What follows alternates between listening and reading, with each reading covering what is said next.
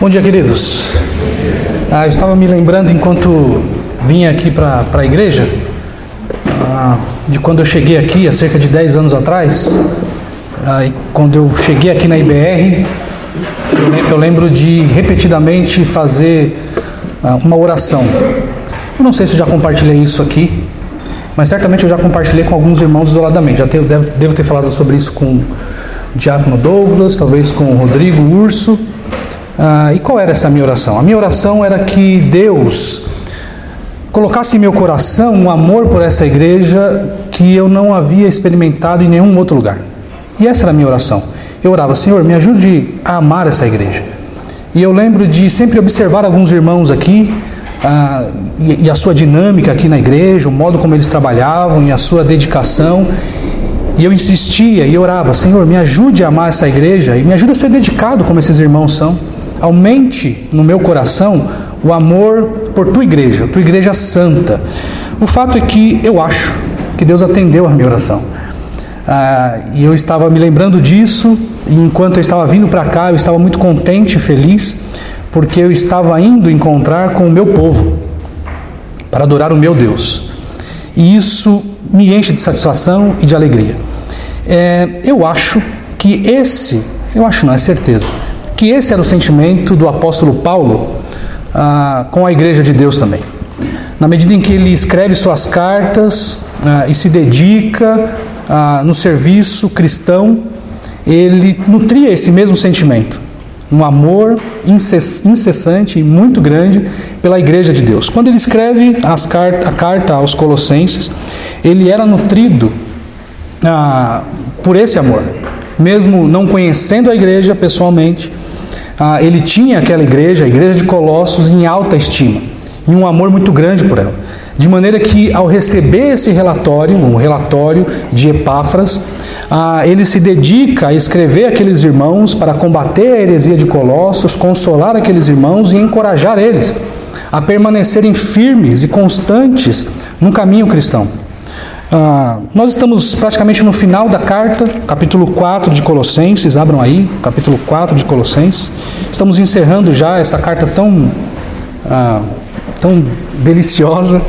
Ah, e nós chegamos no capítulo 4.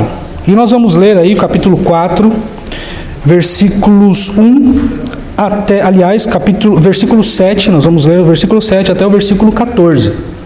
Ah, nós temos aprendido com os colaboradores do apóstolo Paulo, com os cooperadores dele. E ao analisar o perfil desses homens, nós temos extraído lições importantes para a nossa vida também. Então, abram aí a Bíblia, capítulo 4, versículo 7 até o versículo 14. Veja o que diz. Quanto à minha situação, Tíquico, irmão amado e fiel ministro e conservo no Senhor, de tudo vos informará eu vou-lo envio com o expresso propósito de vos dar conhecimento da nossa situação e de alentar o vosso coração. Em sua companhia vos envio Onésimo, o fiel e amado irmão, que é do vosso meio. Ele vos farão saber tudo o que por aqui ocorre. Saúda-vos Aristarco, o prisioneiro comigo, e Marcos, primo de Barnabé, sobre quem recebestes instruções, se for ter convosco, acolhei-o. E Jesus, conhecido por justo, os quais são os únicos da circuncisão que cooperam pessoalmente comigo pelo reino de Deus. Eles têm sido o meu lenitivo. Saúda-vos Epáfras, que é dentre vós, servo de Cristo Jesus, o qual se esforça sobremaneira continuamente por vós nas orações, para que vos conserveis perfeitos e plenamente convictos em toda a vontade de Deus. E dele dou testemunho de que muito se preocupa por vós, pelos de Laodiceia e pelos de Hierápolis. Saúda-vos Lucas, o médico amado, e também Demas. O texto que nós vamos estudar hoje é somente o versículo 14. E nós temos no versículo 14 dois personagens ah, com os quais nós temos muito a aprender também. O apóstolo Paulo não sabia, mas nós estávamos, nós estamos diante de um contraste. Quando ele escreveu Colossenses e, e, e, mencionou aí Lucas e Epáfras, certamente ele não sabia que estavam lidando com pessoas ah, tão diferentes e que serviria para nós hoje ah, como um contraste. nós temos um bom exemplo e temos um mau exemplo. Mas olhando somente para esse versículo, versículo 14, nós não uh, conseguiremos notar isso.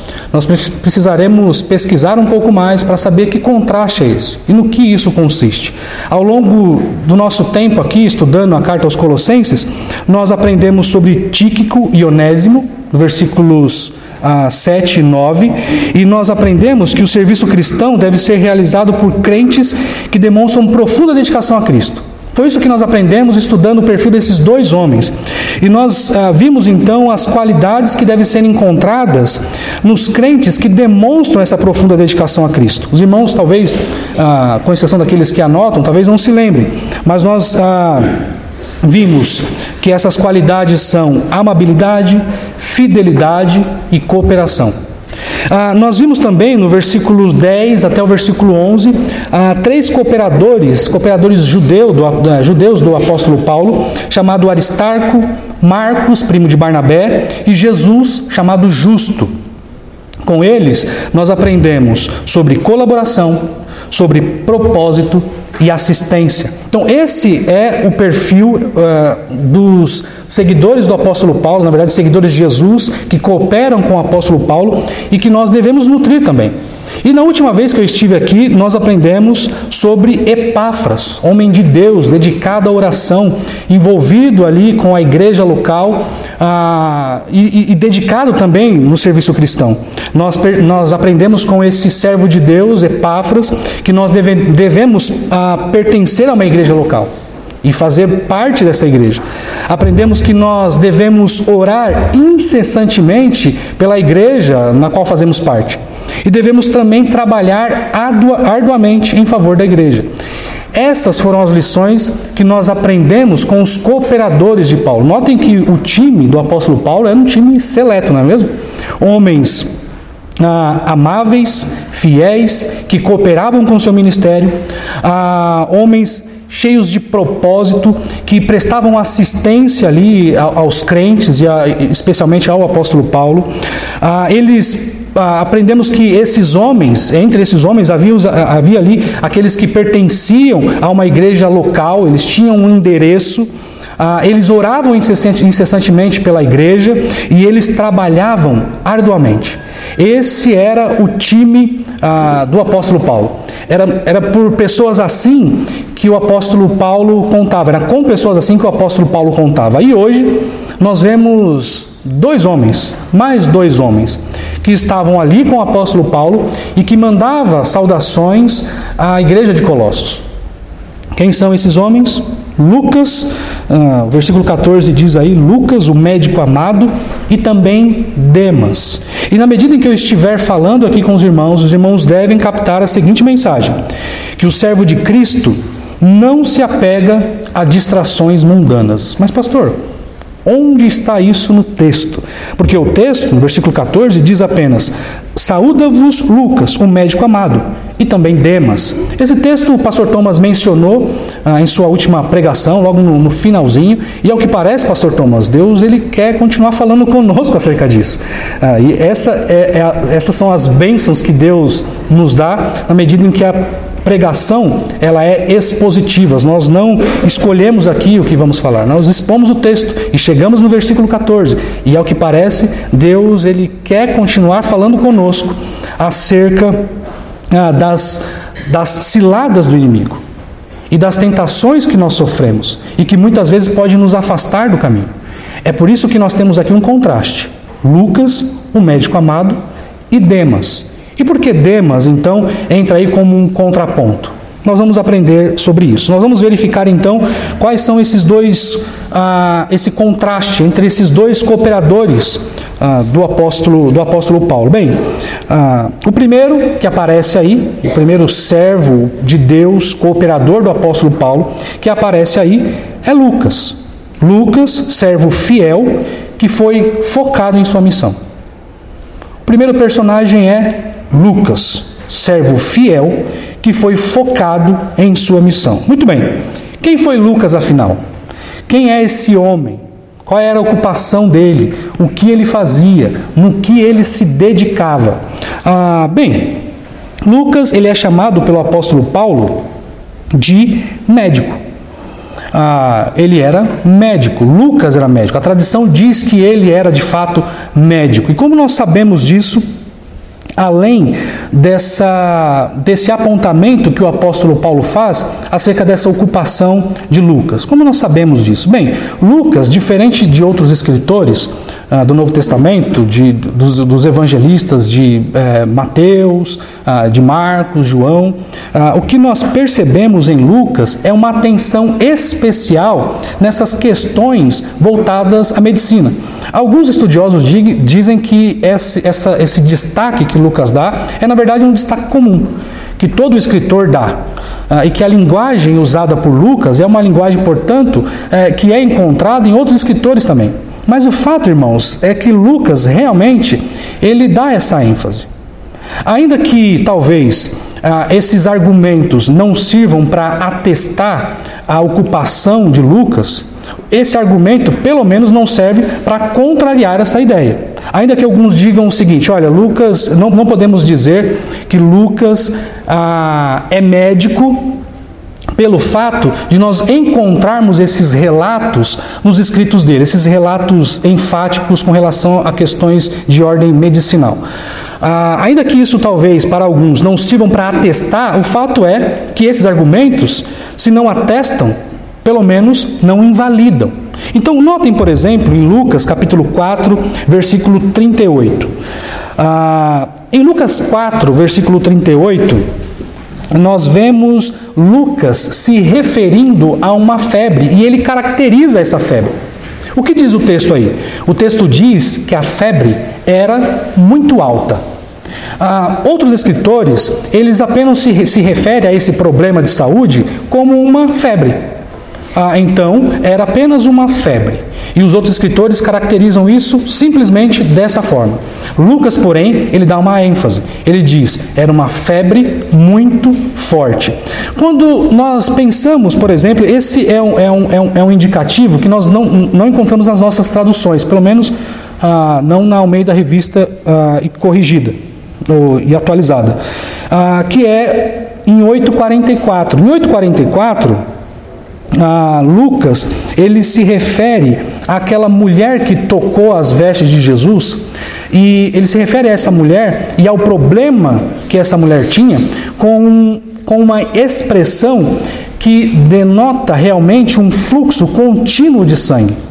Os outros escritores, Mateus exatamente falando, ele se refere apenas como um sangramento. Então, a expressão que Mateus usa, o termo grego que, que Mateus usa ali ah, em Mateus 9:20, refere-se apenas a um sangramento.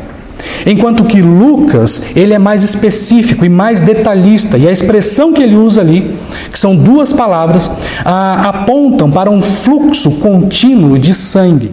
Isso nos faz entender o problema real daquela mulher. Ela não tinha apenas um, um sangramento. Se eu mandar uma mensagem, por exemplo, ah, no Ore por mim, dizendo, irmãos, orem por mim porque eu estou com um sangramento. Ou estou sangrando aqui. Os irmãos, ah, tudo bem. Agora, se eu mandar uma mensagem e dizer, irmãos, orem por mim, porque eu estou com uma hemorragia. Opa, isso ganha uma coloração diferente, isso ganha um tom diferente. Eu estou sendo mais específico, mais detalhista acerca do meu problema. É o que Lucas faz, ah, diferente de Mateus. Então nós vemos aí Lucas dando atenção especial para essas questões ah, que envolvem a sua área de ocupação. Lucas era um médico. E isso tudo não pode ser irrelevante para nós, além do fato de que o apóstolo Paulo aponta diretamente para a ocupação daquele cooperador dele, nós temos evidências que corroboram para isso. Nós não temos razões, já pelo fato de Paulo argumentar esse favor, nós não temos razões para duvidar da ocupação de Lucas. Com esses argumentos que eu estou passando para os irmãos, nós ah, deixamos a nossa certeza ainda mais sólida. Lucas, ele era um médico e ele se preocupava com essas questões ligadas à saúde das pessoas e era detalhista em seus apontamentos, em seus escritos. É isso que nós vemos. Lucas, então, era um médico. Ah, alguns di dizem que Lucas ele se tornou uma espécie de médico particular ah, do apóstolo Paulo, já que Lucas acompanhava o apóstolo Paulo, nós veremos aqui em outros textos, acompanhava o apóstolo Paulo em suas, em suas viagens. E de fato, não, não, não existe razões para a gente duvidar disso, afinal de contas, eles estavam juntos ali. E, de certa forma, Lucas atendia o apóstolo Paulo em suas, em suas necessidades na medida em que ele ia envelhecendo. Ah, Lucas então prestava essa assistência ao apóstolo Paulo, certamente, e aos demais irmãos. Que assistência? Assistência no campo da saúde. E por quê? Porque Lucas era um médico. Ah, e mais o que Lucas era? Vão, vão, vão percebendo como esse servo de Deus era alguém distinto. Ele era médico ah, e ele também era escritor. E a razão disso é óbvio. Ah, é óbvia. Nós vemos Lucas como sendo ali o autor do Evangelho de Lucas e também de Atos. Alguns dizem que esse é, é, é, um, é, um, é uma obra só. Lucas Atos é uma obra apenas, dividida em dois volumes. Lucas e Atos. Ah, foi escrita com, com, com base, basicamente com o, mesmo, com o mesmo propósito, que é instruir ah, aqueles irmãos que já haviam recebido certa instrução acerca do Evangelho e também para ah, fortalecer a fé da, do, dos seus leitores, daqueles que teriam contato com os seus escritos. Lucas, então, ele é tido inquestionavelmente como autor do Evangelho de Lucas e do livro de Atos. Ah, Lucas também ele demonstra grande habilidade. Então ele não era apenas um escritor. Um, um escritor que compôs aí cerca de um terço do Novo Testamento em volume de escritos. Ele não era apenas um escritor, um escritor comum, um escritor qualquer. Lucas ele é apontado pelos estudiosos como um grande escritor. Uh, escritor. Uh, uh, alguns estudiosos dizem que Lucas ele não se assemelha, por exemplo, ao autor de Hebreus em termos técnicos e de especificidade, mas ele é tão bom quanto. Ah, porque Lucas ele usa um grego ah, muito bem construído e ele conhece também acerca de aramaico e aspectos ah, do hebraico também. Veja que interessante, ah, eu peguei aqui uma, eu quero fazer uma citação desse livro. Eu não sei, o Isaac, Isaac tem desse livro aí ainda? Tem? Tem um ainda? Então corram lá. Esse livro é um excelente livro, é um clássico a Introdução ao Novo Testamento de Carson, Douglas Moo e Leon Morris. Esse livro é um livro muito bom, muito citado uh, por muita gente, e nós temos aí em nossa, em nossa livraria. E notem o que, o que os autores desse livro uh, dizem acerca desse perfil de Lucas uh, enquanto escritor. Veja o que diz. É bastante claro é bastante claro que ele era uma pessoa de boa cultura e que, escreve um grego muito bom. Observa-se a expressão em sua própria língua que ele utiliza em Atos 1:19. O aramaico não era a língua de Lucas. Então Lucas ali ele faz uma, ele faz uma citação em aramaico e explica o significado dessa expressão. A expressão é em sua própria língua. Ah, ele começa com um parágrafo em estilo clássico versículo, capítulo 1, versículos 1 a 4. O restante de seus primeiros capítulos revela uma forte influência hebraica enquanto o restante do livro está num bom grego helenístico, que constantemente faz o leitor lembrar-se da Septuaginta, versão dos 70, o pastor Marcos já explicou aqui para vocês. Essa versatilidade, essa versatilidade do escritor Lucas, aponta para um escritor de não pouca competência. Então notem, meus irmãos, nós estamos estudando acerca de um homem. Ah, que não era apenas um escritor, um escritor comum, um, um, um, um simples escritor. Era um escritor extremamente competente e habilidoso. Ah, Lucas era de fato um estudioso e tudo isso se converteu numa capacidade excepcional de escrever. Ele era de fato um bom escritor. E não somente isso. Ah, alguns dizem Alguns dizem, isso entra tudo no, no, no campo da, das hipóteses, ok, irmãos? Ah, são, são hipóteses que nós ah, aprendemos na medida em que estudamos aí grandes estudiosos do Novo, do Novo Testamento nesse campo aqui, ah, bibliologia, especificamente falando. Então, alguns estudiosos dizem que Lucas ele serviu como uma espécie de amanuense do apóstolo Paulo enquanto ele estava na prisão, de maneira que a segunda carta que Paulo escreveu a Timóteo eh, teve aí como ah, o seu amanuense, o apóstolo Paulo teve como seu, ah, como seu amanuense Lucas, seu cooperador. Então, o apóstolo Paulo, preso ali em condições e situações precárias, contou com o apoio de Lucas para escrever a sua carta, a sua segunda carta a Timóteo. É uma hipótese, ah, existe sim essa possibilidade. Ah, isso tudo eu estou dizendo para vocês apenas para consubstanciar a ideia de que Lucas ele era um escritor, não um simples escritor, mas um escritor extremamente capaz e habilidoso. Certo? Estão comigo até aí? São várias informações aqui, os irmãos devem ah, se atentar a isso. Então nós aprendemos até agora que Lucas, ele era um médico, ah, escritor, e Lucas também era um historiador. Notem quantas competências esse, esse homem tinha, né? Fica difícil imitar uh, pessoas assim, né?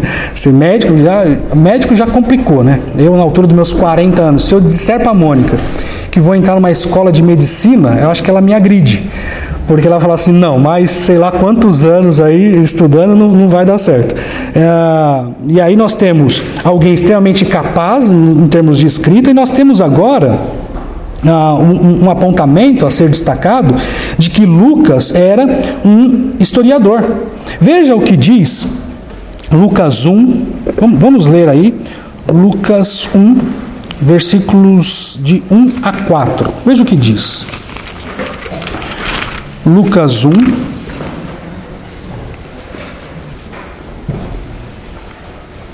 De 1 a 4. Olha que interessante.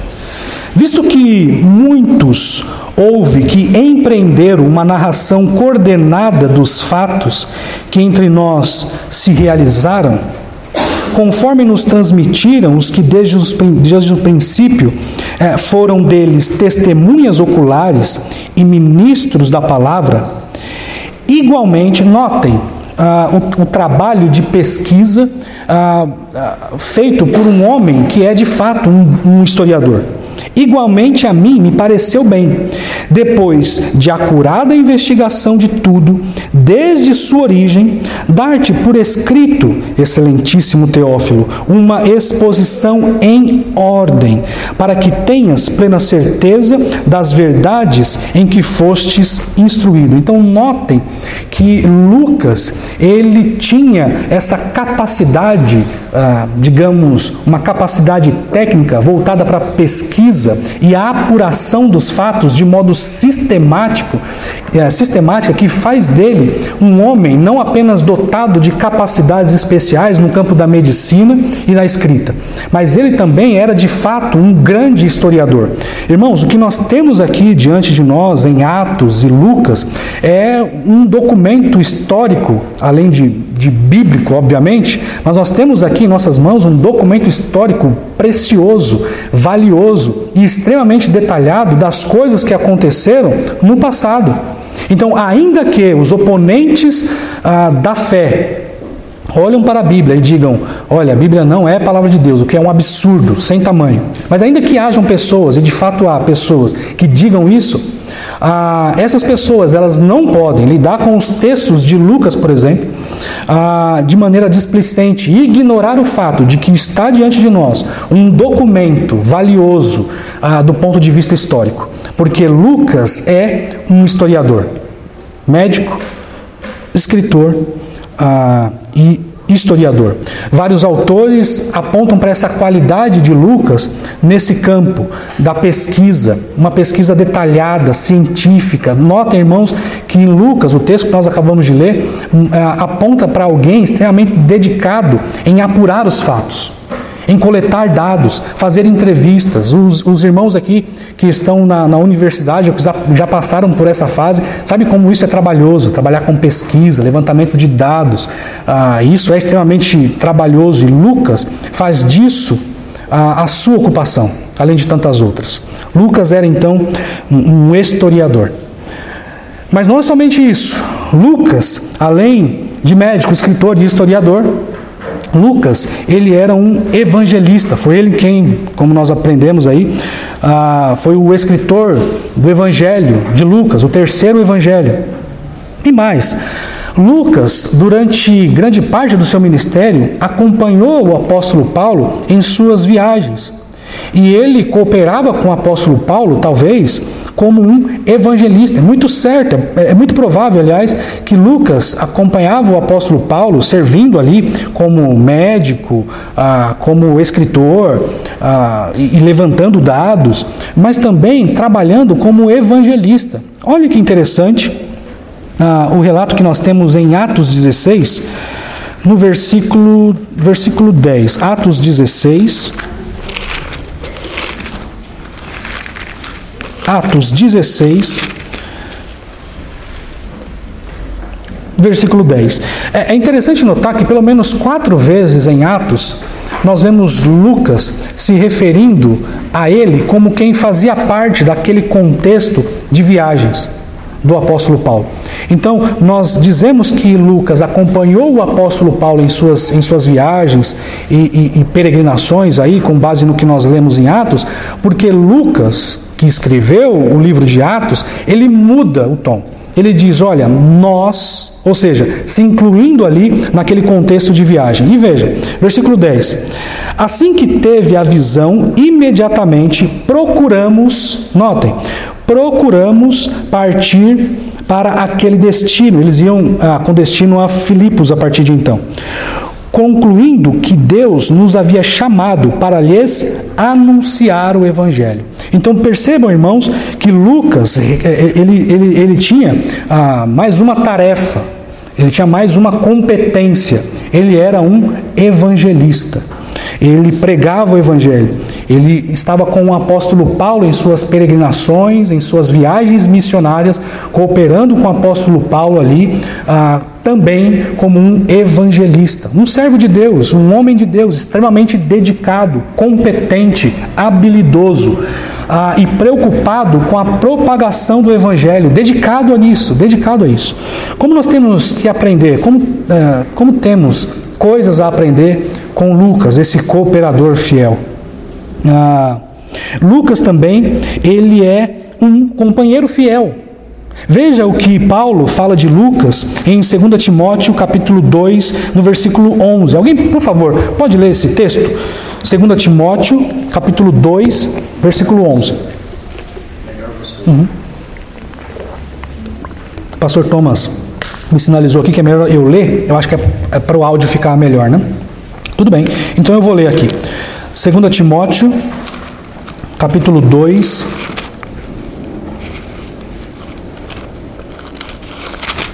versículo 11. Veja o que diz.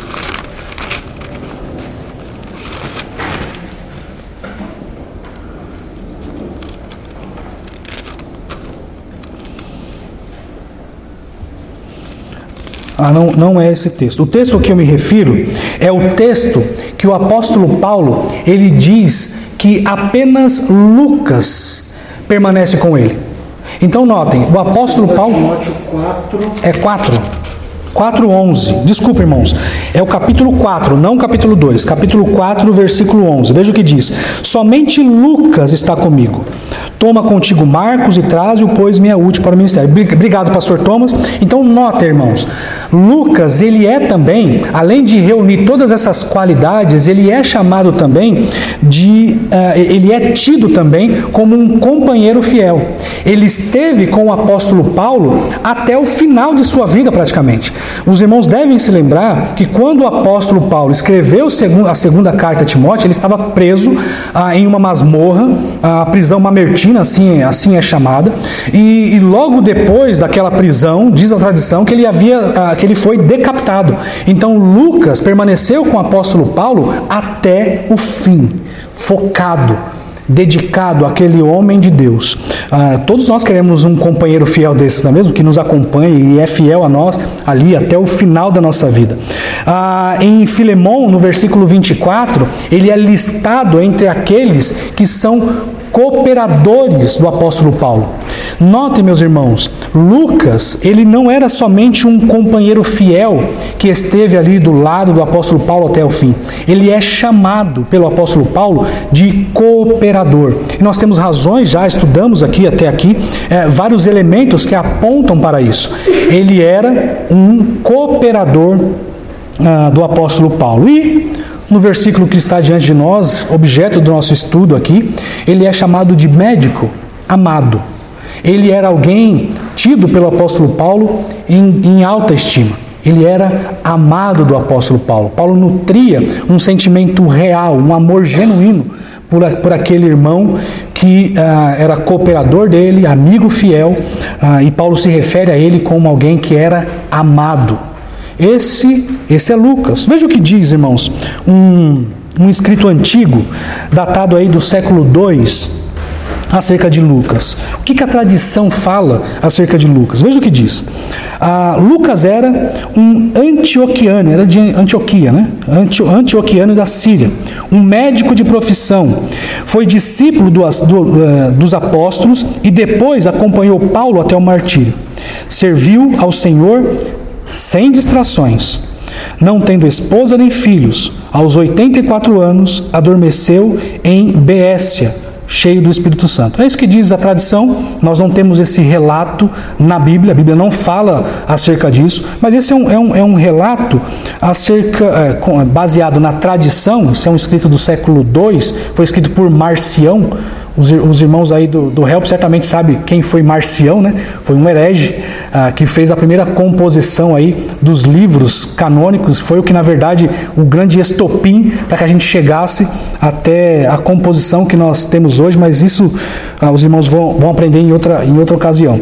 O fato é que esse, esse homem, ele fez é, é, esse destaque acerca de Lucas. Lucas, então, era um servo do Senhor que serviu a Cristo sem distrações. Morreu aos 84 anos, cheio do Espírito Santo. Esse é Lucas. Esse é o cooperador ah, do apóstolo Paulo, chamado Lucas. Temos muito o que aprender com ele, não é mesmo? Ah, notem, ele é médico, escritor, historiador, evangelista, companheiro fiel, cooperador pessoal do apóstolo Paulo e alguém amado. Será que nós temos uh, Lucas entre nós? Nós temos médicos entre nós, não é mesmo? O Jimmy é um médico, né? Ah, o, Jimmy é, é, é, nós temos dois médicos, né? O Jimmy e o Leandro Boer. Não sei se tem mais médicos aqui entre nós. É, a Nair é médica também. Nós temos perfis interessantes aqui na nossa, na nossa igreja, não é mesmo? Temos médicos que são evangelistas, né? Ah, escritores também. Ah, não temos razões para duvidar acerca da fidelidade desses irmãos, de como eles cooperam ah, na igreja em que servem e como são amados por nós, não é mesmo? Interessante, temos Lucas entre nós. Ah, e devemos cultivar essas qualidades, cada um de nós. Talvez você não seja médico e não, não tenha aspirações para a medicina. Ah, mas talvez você deva ser tão competente quanto Lucas foi nessas suas áreas de atuação médico, escritor, evangelista. Talvez nós, irmãos, devamos prestar mais atenção e nos dedicar mais para sermos bons ah, engenheiros, excelentes engenheiros, dotados de capacidade, dedicados ao estudo da, da engenharia. Ah, se você é da área de vendas, meu Deus, misericórdia. eu estou fazendo, eu estou, eu estou, brincando dessa forma porque eu, eu, e o Paulo, nós sempre brincando com isso. O apóstolo, o apóstolo Paulo. o Paulo, o Paulo ele é da área de vendas e a gente sempre brinca um com o outro, né? Eu brinco com ele falo, meu, vendedor, meu Deus do céu, essa, porque eu sou da área de compras. Então eu falo, meu, vendedor quer tirar tudo de nós. Ele fala, o problema é o comprador, que fica querendo humilhar a gente. E a gente vive brincando com isso. Mas o fato é, irmãos, nós podemos, podemos sim, é possível, é possível. Eu sei que é difícil, mas é possível você ser um bom vendedor para a glória de Deus. ah, é possível, sim, estou brincando com vocês e, e, vocês devem se dedicar a isso. Devem se dedicar a, a, a aprimorar as suas habilidades em seus campos de atuação. Mas também, vocês não devem perder de vista que, você, que, que, que nós somos servos de Cristo. E como servos de Cristo, nós devemos caminhar sem distrações, sem apego às coisas do mundo. De maneira que as nossas atribuições como evangelistas, como cooperadores no reino de Deus, como pessoas que devem cultivar qualidades como a amabilidade, é, essas questões não devem, nós não devemos perder de vista. Então seja o melhor profissional que você puder. Seja o mais competente que você puder. Se dedique ao máximo. As pessoas devem olhar para você e perceber algo diferente. Olha, essa pessoa, ele é uh, um, um, um, excelente pedreiro, mas não é comum. Ele não é comum, essas qualidades, essas habilidades dele, não entendo essa dedicação, não, não entendo essa, é, todo esse empenho. As pessoas devem se aproximar de você e descobrir então por quê ou da onde vem esse entusiasmo, esse empenho e essa dedicação. Isso vem porque você é filho de Deus, servo do Deus Altíssimo. E, e, você recebe instruções, nós vemos essas instruções em Efésios, em Colossenses, acerca de como deve ser a sua conduta enquanto profissional. E mas não, não para por aí. Você não deve ser apenas um excelente profissional dotado de qualidades excepcionais que não é visto em outras pessoas. Você deve ser um, um, um, profissional dedicado e empenhado, mas também deve ser alguém que coopera com a expansão do reino de Deus. Você é um crente fiel a Cristo e que é ah, engenheiro, atua na área de vendas, ou na área de compras, ou pedreiro, ou seja lá o que for. É isso que te define. Você é um servo do Deus Altíssimo. E isso te enche de significado a vida ah, nós devemos aprender com Lucas, esse cooperador ah, do apóstolo Paulo, dotado de tantas, ah, de tantas competências. Muito bem, esse então é Lucas. Interessante esse perfil ah, de Lucas, não é mesmo? Ah, que homem, que homem singular. O apóstolo Paulo ele menciona Lucas apenas três vezes. E nós vemos aí, né, Colossenses 14, é, Filemão 24 e 2 Timóteo 4, não 2, 4, versículo 11. Essas são as vezes que, que, que o apóstolo Paulo menciona Lucas. São poucas vezes para alguém ah, que é tão atuante, não é mesmo? Ele escreveu um terço do Novo Testamento, ah, Lucas Atos, né? Então ele é alguém realmente ah, que detém aí qualidades singulares, não é mesmo? Muito bem. Ah, mas no versículo 14 fala acerca de outro indivíduo. E aqui nós não vamos demorar porque Lucas, ah, aliás, diferente de Lucas, Demas não parece ser alguém ah, que reúne as mesmas qualidades. Ah, não que essas, a falta dessas qualidades, principalmente no campo das competências, né, ah, desqualificam Demas. O problema não é esse. O problema é que ah, esse homem que é tido como também, assim como Lucas, um cooperador do apóstolo Paulo, ele ah, se perdeu em algum momento. Esse homem dedicado, e ao que parece bastante dedicado, haja vista que ele é mencionado pelo apóstolo Paulo, não uma, ah, mas duas vezes, ao todo ele é mencionado três vezes, mas nas duas vezes que ele aparece, Lucas ele é tido como alguém ou ao lado de pessoas que eram seus cooperadores, cooperadores do apóstolo Paulo. E em Filemão 24 ele é listado entre aqueles que eram cooperadores efetivos é, do apóstolo Paulo. Então ele era um cooperador digno de destaque, digno de ser mencionado. Então ele é mencionado, curiosamente, sempre ao lado de Lucas e outros homens também.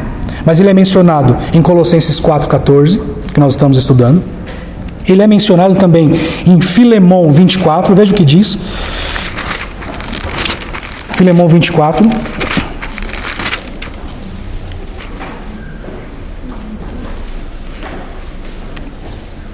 Marcos, Aristarco, Demas e Lucas, meus cooperadores.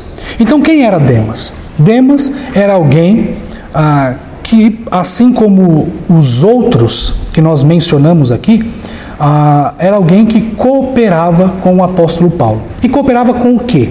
O que, o que, o que Demas fazia enquanto cooperador ah, do apóstolo Paulo? Irmãos, a Bíblia não fala sobre isso. A Bíblia apenas nos dá indício.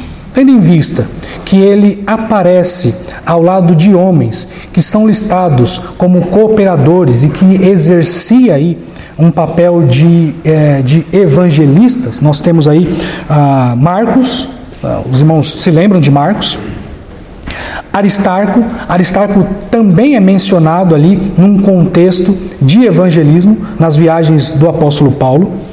Ah, Lucas, acabamos de estudar que Lucas era um evangelista de fato. Então notem que é, esse, esse, esse, esse homem, Demas, aparece ao lado de pessoas que cooperavam com o apóstolo Paulo como evangelistas. Então, é possível que Demas também fosse um evangelista. Embora a Bíblia não declare isso é, de maneira clara, nós não, não, não estaríamos indo longe demais em supor que Demas era também um evangelista. Alguém que servia no reino de Deus como alguém ah, preocupado com a propagação do evangelho. Esse era Demas, um homem dedicado também tão dedicado que é mencionado pelo apóstolo Paulo ah, das três vezes, duas, ao lado de pessoas que cooperavam ah, com ele em seu ministério. Esse era Demas.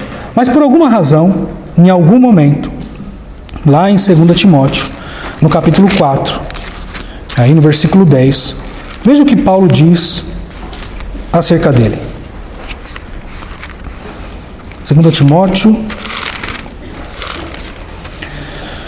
capítulo 4, versículo 10. Paulo, a partir do versículo 9, veja o que Paulo diz a Timóteo: Procura vir a ter depressa comigo.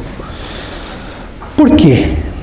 Porque Demas, tendo amado o presente século, me abandonou e se foi para Tessalônica. Crescente foi para Galácia, Tito para Dalmácia.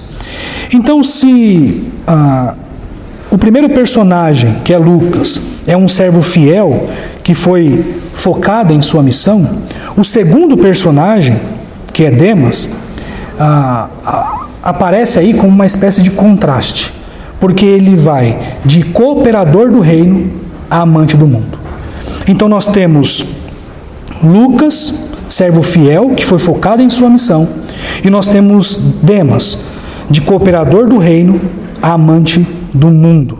Coisa triste que estamos aqui lidando. Estamos lidando com alguém que era extremamente dedicado, alguém que é mencionado pelo apóstolo Paulo como quem cooperava com ele e deveria ser um excelente cooperador, talvez evangelista. Ah, é mencionado pelo apóstolo Paulo então, mas que em algum momento ele se perde. Em algum momento, ah, ele ama mais o mundo, ama mais o presente século e abandona o apóstolo Paulo. Ah, Demas então aparece, a última vez que ele aparece, é em 2 Timóteo, capítulo 4, versículo 10, com essa sentença melancólica: Demas, por amar demais esse século, me abandonou. E Demas então some da história. Nós não sabemos o que aconteceu com Demas. Alguns dizem que Demas ah, voltou para sua terra natal, que era Tessalônica. Ah, e dizem que ele abandonou o apóstolo Paulo por não suportar as pressões que envolvia ah, o serviço cristão. Lucas estava preso, ah, havia um, um, ambiente ali de perseguição, e Lucas então, talvez com me, eh, Demas então, talvez com medo e apegado às suas paixões, busca uma via mais fácil uma via mais branda, uma via menos custosa, e abandona tudo. Abandona o seu ministério, ah, abandona ali o seu serviço, abandona o apóstolo Paulo e volta para Tessalônica. E assim encerra. Não sabemos o que aconteceu com ele. Mas nós temos essa declaração que nos impacta. O que aconteceu com esse servo fiel? O que aconteceu com esse homem que era cooperador e ativo. Para onde ele foi? Qual foi a, a, a, o, grande, o grande estopim? Qual foi a causa? O fato, meus irmãos, é que quando o apóstolo Paulo escreveu aos Colossenses, ah, por volta do ano 61, ele não sabia ah, que estava diante de alguém que serviria para nós hoje, Igreja Batista Redenção, ah, que serviria como um contraste, um mau exemplo. Ele não sabia disso. Ele escreveu, ele, ele menciona Demas em Colossenses, ele menciona Demas em Filemão. E nesse contexto, no ano 61, Demas era um cooperador, alguém fiel, dedicado. Passados-se alguns anos, porém, aproximadamente seis anos, Demas ele é apontado como alguém que abandonou tudo. Alguém que amou o presente século e abandonou o apóstolo Paulo eh, e foi seguir ali os seus, ah, seus desejos, as suas inclinações. Ah, Deixa-me contar algo que aconteceu comigo. Permitam-me falar acerca de uma experiência que eu tive, uma experiência muito ruim e que eu sempre me lembro disso. E me lembro com muito pesar. Ah, alguns meses atrás, talvez mais de um ano, eu saí aqui da igreja, eu, minha esposa e meu filho, ah, e nós passamos, ah, saímos daqui, ah, tínhamos pressa porque precisava resolver algumas coisas ainda, isso era à noite, ah, e nós paramos numa padaria lá em Guarulhos, não sei se você já ouviu falar de Guarulhos, uma excelente cidade, excelente cidade, coisa boa, tudo que vem de lá é bom, olha lá os irmãos sinalizando ali. Alguém tem que defender a nossa cidade, né? Já que somos tão maltratados aqui. Ah, o fato é que eu saí aqui da igreja, passei numa padaria ah, lá próximo do meu bairro. E o lugar estava meio escuro ali. Geralmente as ruas de Guarulhos são bem iluminadas, pavimentadas, excelentes. Mas aquela ali especificamente estava meio escura ali. E na medida em que eu encostava o carro, eu, minha esposa e meu filho, eu vi que se aproximava alguém com uma atitude suspeita. Enquanto eu passava com o meu carro, não tinha estacionado ainda, eu vi que aquela pessoa, ah, embora suspeita, era familiar a mim. Era alguém familiar. E a Mônica falou: Não, não encosta aí. E, e eu falei: Amor, eu conheço aquela pessoa. Então eu encostei o carro. Ele não me reconheceu, mas eu reconheci ele. Então eu saí do meu carro, fechei a porta, acionei o alarme, peguei a minha. Brincadeira, arma não. Ah, eu saí do meu carro, fui até ele. Ele não havia me conhecido até então. Eu não sei se ele estava sob efeito de drogas. Eu não sei se ele tinha outros problemas, ou pelo fato da rua estar escura, talvez ele não tenha me reconhecido. Ah, mas eu reconheci ele. E chamei ele pelo nome. E falei: Você não lembra de mim? Ele foi tomado de um espanto muito grande.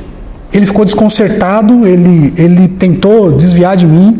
Ah, ele, eu percebi que ele não queria estender a mão a mim, mas eu tive essa iniciativa, estendi a minha mão, segurei a mão dele e falei: Você não lembra de mim? Aí ele falou: Eu não acredito que é você. Ele, ele me disse. E nós começamos a conversar ali durante algum instante, a Mônica ali sem entender nada, fechada no carro, né? Ah, e eu comecei a conversar com ele. Aquele homem, maltrapilho, talvez sob efeito de drogas, aquele jovem, na verdade era um jovem, ele não deve contar hoje com mais de 25 anos, no máximo isso. Aquele jovem havia sido um aluno meu, numa antiga igreja que eu fazia parte. E eu perguntei para ele: ah, o que aconteceu com você? O que, que aconteceu com você? Ah, qual, qual, onde você se perdeu? Ah, aonde isso, ah, como isso aconteceu? Como você chegou nessa situação? E eu perguntei dessa forma mesmo, do jeito que eu estou dizendo a vocês. E ele falou assim: Olha, é, alguns problemas aí. Alguns problemas aí. Não haviam mais dentes em suas bocas. Em sua boca. Ah, ele não conseguia me olhar nos olhos. A atitude dele era a atitude de alguém extremamente envergonhado. Mas não somente isso. Alguém que havia se entregado às suas paixões, talvez medos, eu não sei. O fato é que aquele jovem por amar mais o mundo, por amar mais ah, as questões desse século, seus prazeres, suas paixões. Irmãos, eu não sei.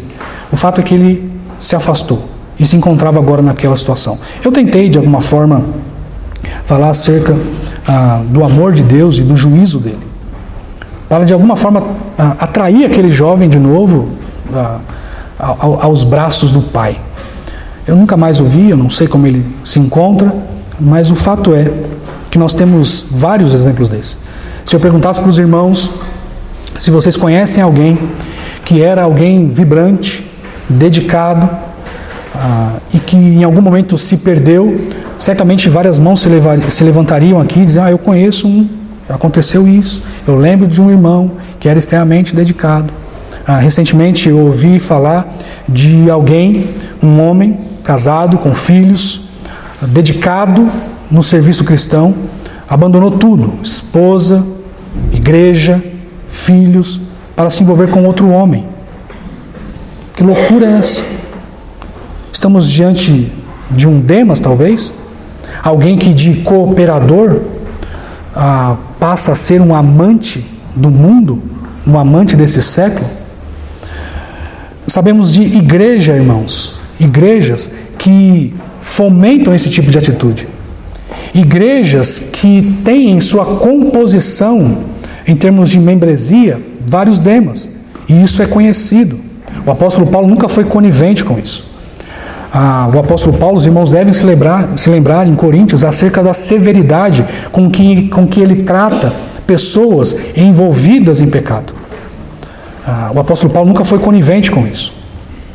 Mas isso não significa que o apóstolo Paulo nunca se entristeceu com esses irmãos. E nós vemos esse tom de pesar em 2 Timóteo quando ele se refere a Demas.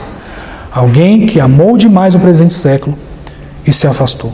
O fato é que existem igrejas que cultivam Demas em seu rol de membros.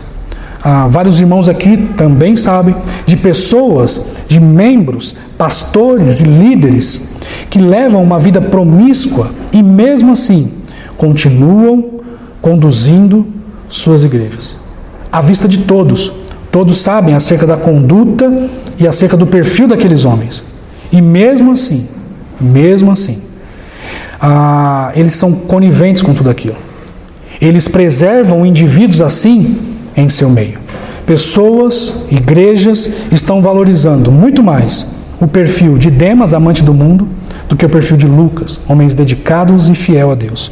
Sabemos de igrejas inteiras, inteiras, que se afastaram de Cristo, se afastaram do seu propósito ideal e estão agora, por causa de suas paixões, afastadas de Deus e dedicadas àquilo que é contrário à palavra do Senhor. Pessoas, líderes, igrejas, demas, que começaram bem, mas que por alguma razão se perderam por causa da sua paixão ah, e de seus medos. Que Deus nos livre, meus irmãos. Que Deus nos livre. Nós não sabemos se existem demas aqui. Não sabemos.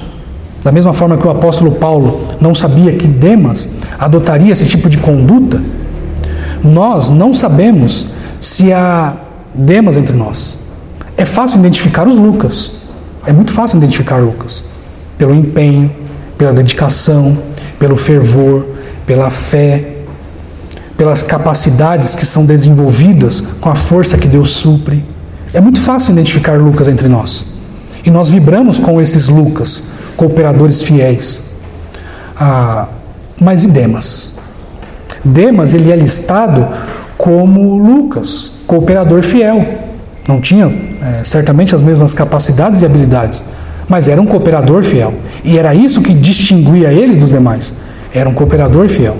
Mas em algum momento ele se perdeu. Será que existem Lucas, Demas aqui entre nós? Nós não sabemos. Não temos como saber disso. O que nos resta é nos dedicar, orar e estar atentos. Muito cuidado, irmãos, com, ah, com o que você tem flertado. Notem que Demas, ele não acordou um, um determinado dia e falou assim: ah, Acho que eu vou amar mais o mundo hoje. Acho que hoje eu vou amar mais o presente século, vou abandonar tudo e tchau. Isso certamente aconteceu gradualmente como um conta-gotas, de gota a gota, gota a gota. Então, muito cuidado com o que você tem flertado. Muito cuidado com os maus pensamentos e pensamentos pecaminosos que você tem cultivado. Muito cuidado, irmãos, ah, com aqueles pecados de estimação. Saiba que aquele ou esse pecado de estimação que você tem cultivado, ele pode se tornar uma árvore gigante. E você, talvez num curto ou num longo espaço de tempo, pode se afastar ah, daquilo que é essencial. Pode se afastar do povo de Deus, pode se afastar de Deus e pode, por amor ao mundo, se afastar de tudo aquilo que é digno e voltar ah, para o lamaçal de onde você veio. Desculpe falar essas palavras duras, mas isso vale para mim também. E como essa palavra fala comigo? Muito cuidado, pastor Robson. Muito cuidado, porque note que Demas era um cooperador fiel. Demas certamente também amava a igreja. Demas também, talvez, eu estou especulando aqui, talvez tenha orado um dia e pedido para Deus aumentar o seu amor pela igreja. Talvez ele tenha feito isso, mas em algum momento, por amar mais o mundo, ele se perdeu. Portanto, cuidado, pastor Robson. Cuidado, irmãos, da Igreja Batista Redenção. Nós devemos estar atentos a isso. A minha intenção aqui nunca foi somente instruí-los no, no, no campo intelectual. Eu quero instruir vocês. Eu quero dar a vocês, irmãos, detalhes interessantes acerca do perfil de Lucas. Olha, Lucas era médico, escritor, habilidoso, evangelista, historiador, cooperador fiel. Nossa, que interessante, nossa, que legal. Ah, vou falar isso entre os meus amigos. Mas a minha intenção não é somente essa. Não é passar apenas informações para aguçar a curiosidade, talvez sanar a curiosidade dos irmãos. O meu interesse real é fazer com que essa palavra que está sendo pregada aqui transforme a vida de vocês e chame a atenção de cada um que está me ouvindo aqui ah, para o perigo que há em amar mais o mundo do que as coisas de Deus. Então, muito cuidado, meus irmãos, e, e, e nós devemos fazer isso, ah, essa análise, nós devemos fazer essa análise constantemente, pensar qual tem sido a minha conduta, com quem eu tenho flertado, quais são as minhas amizades, com quem eu tenho a, me a quem eu tenho me aproximado mais, e os meus pensamentos, o que eu tenho cultivado. Muito cuidado, porque você, de cooperador fiel, você pode ah, se tornar um amante do mundo. Bom, aprendemos então que o servo de Cristo não se apega às distrações mundanas. Então, quando nós avaliamos aí Lucas e Demas, nós percebemos aí um contraste, né? e nós percebemos então que de um lado nós temos, aprendemos então que de um lado nós temos Lucas, servo fiel, que foi focado em sua missão, e a tradição diz que ele morreu aos 84 anos, cheio do Espírito Santo, e viveu a sua vida sem distrações. É isso que a, que a tradição diz. Ah, e do outro, nós temos Demas, de cooperador do reino a amante do mundo. Que Deus nos livre disso. Ah, talvez você esteja se perguntando, pastor, eu, eu não sei, mas talvez eu seja um Demas. Eu não vou pedir para você levantar a mão aqui, fica tranquilo. Mas talvez você tenha cultivado questões e nutrido questões em sua vida, e, e, e você talvez pense, pastor, eu acho que eu estou caminhando para isso. Eu acho que eu estou caminhando para isso. O que, que eu faço? Bem, irmãos, eu gostaria de ler Efésios, capítulo 6, a partir do versículo 10. Vamos ler aí versículo 10 até o versículo 20. Veja o que o texto diz. Efésios capítulo 6, versículos 10 a 20. O que você deve fazer para não se tornar um Demas amante do mundo, mas que você possa permanecer um Demas cooperador fiel? Quanto ao mais, versículo 10. Quanto ao mais, sede fortalecidos no Senhor, na força do seu poder revestivos de toda a armadura de Deus, para poderdes ficar firmes contra as ciladas do diabo. Porque a vossa luta não é contra o sangue e a carne, e sim contra os principados e potestades, contra os dominadores deste mundo tenebroso, contra as forças espirituais do mal nas regiões celestes. Portanto, tomai toda a armadura de Deus, para que possais resistir no dia mau, e depois de terdes vencido tudo, permanecer inabaláveis. Estai, pois, firmes, cingindo-vos com a verdade e vestindo-vos da couraça da justiça, calçai os pés com a preparação do evangelho da paz, embraçando sempre o escudo da fé, com o qual podereis apagar todos os dardos inflamados do maligno. Tomai também o capacete da salvação e a espada do Espírito, que é a palavra de Deus. Ah, a partir do versículo 18, nós notamos um aspecto mais coletivo acerca de como deve ser a conduta, a nossa conduta, com toda a oração e súplica, orando em todo o tempo no Espírito, e por isto vigiando com toda a perseverança e súplica por todos os tantos. Façam isso não apenas por vocês, queridos, mas também por todos os santos. E o texto continua. E também por mim, diz o apóstolo Paulo. E eu diria, e também por mim, pastor Robson e os demais pastores aqui. E também por nós, para que me seja dada no abrir da minha boca a palavra para com intrepidez fazer conhecido o mistério do evangelho, pelo qual sou embaixador e em cadeias, para que em Cristo eu seja usado para falar como me cumpre fazer. Como nós devemos fazer para que não nos tornemos demas? Nós devemos nos equipar com a palavra de Deus, a, com a couraça da justiça.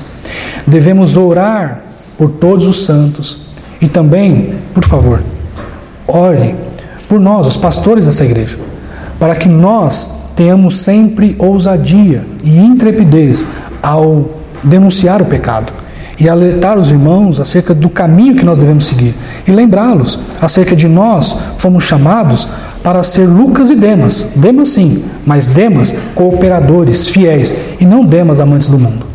Se você não é crente, eu lamento. Eu lamento. Eu lamento porque essas verdades não não fazem significado nenhum para você. Mas se por acaso você, durante a vida toda, tem sido um Demas, ore a Deus e peça a Ele que abra o seu entendimento e se renda, enfim, a, ao Evangelho da cruz e receba Cristo como seu único e suficiente Salvador. Somente assim você vai desfrutar dessa mesma esperança ah, e desse mesmo entusiasmo que nós, os crentes em Cristo, temos. Vamos orar, irmãos, agradecendo a Deus por tudo. Senhor Deus, nós louvamos o teu nome e te agradecemos porque a tua palavra não nos deixa à deriva. Eu jamais vou me cansar de agradecer ao Senhor por tua palavra que é tão rica.